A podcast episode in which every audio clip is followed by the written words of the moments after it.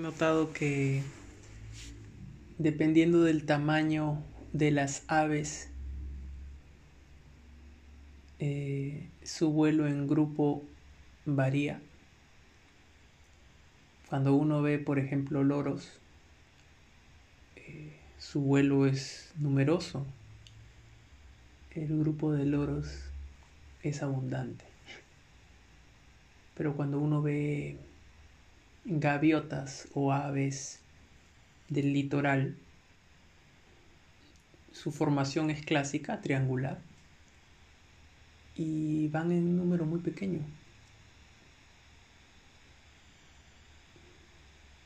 No sé. Venía caminando del kiosco y creo que la única persona con la que converso que no es alguien cercano es el señor del kiosco. Eh, y me quedo un rato ahí y, le digo sobre, aparte de los fascículos que compro, normalmente le digo, muéstrame otro y veo otros libros. Y hace un tiempo había visto una colección de, de ópera. Y hoy en el kiosco vi, hay un libro, había un libro que, se titula This is Opera. Y justo eh, y yo le, recalqué, le dije, pero me parece que esto es de la colección que hemos visto. Y me dice, no, esto es uno nuevo, recién ha salido. Y le dije, dámelo.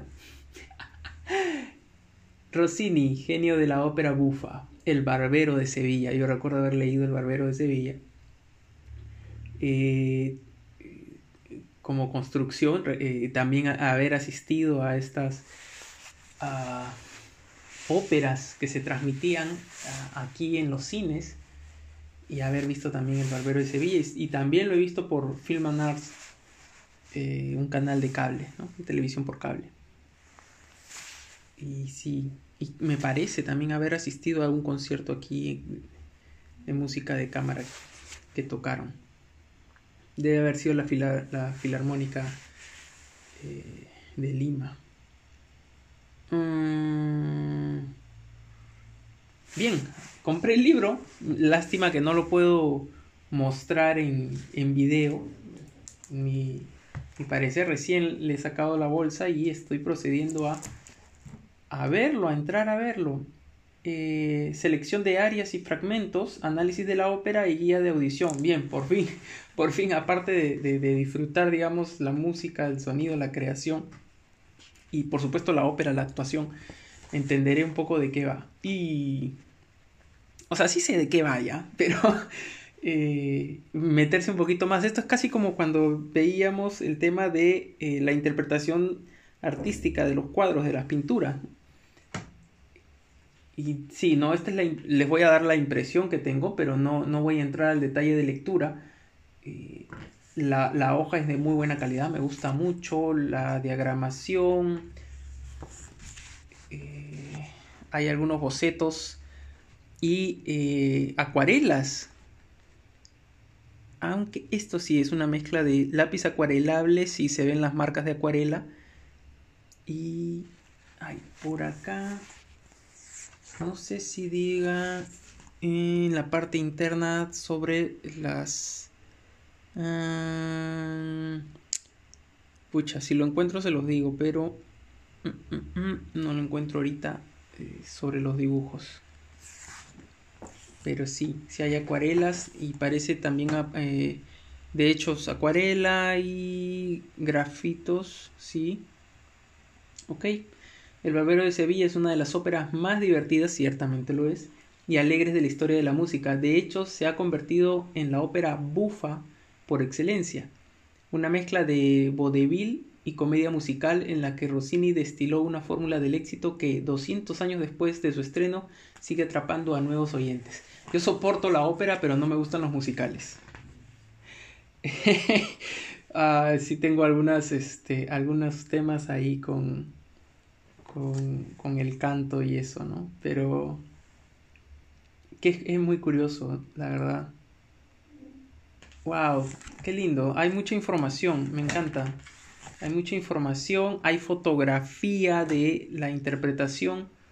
Eh, de la Ópera Nacional Inglesa de Londres, sí, claro. Claro, qué bello, me gusta.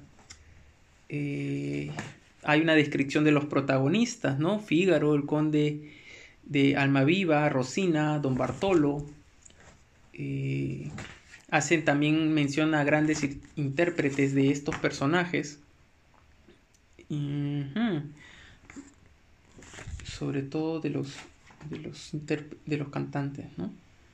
Eh, ¿Qué más? ¿Qué más?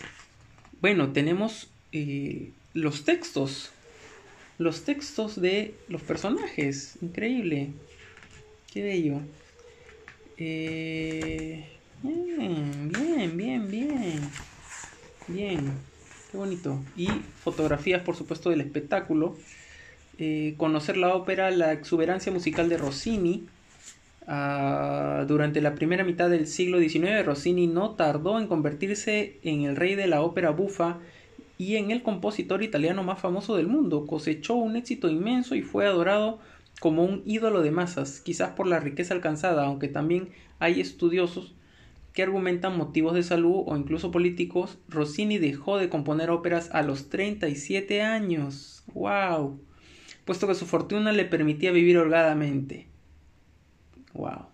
Tras su muerte, Rossini ha pasado a la historia como el compositor que marcó las bases del romanticismo musical queda. Bueno, algunas fotografías. Sí. Sí, sí, sí, sí.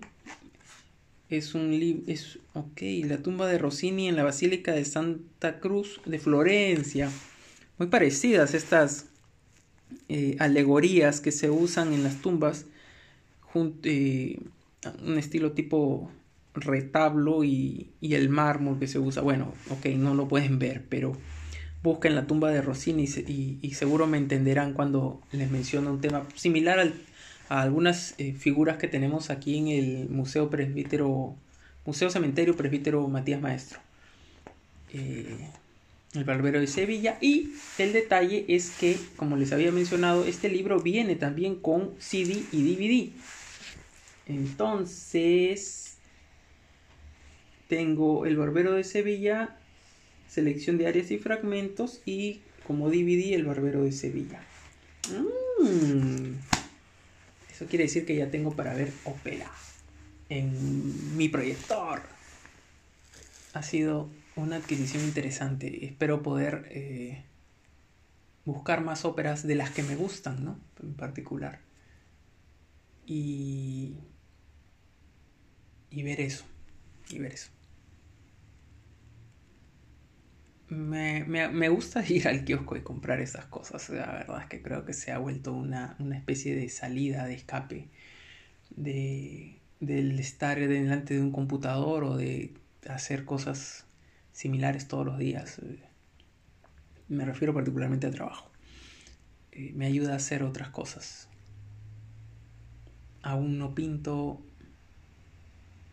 y no siembro mucho Debería pintar. Ya no hago rompecabezas. Ok, no debería centrarme en las cosas que no hago. Vamos a, a cambiar un poco eso.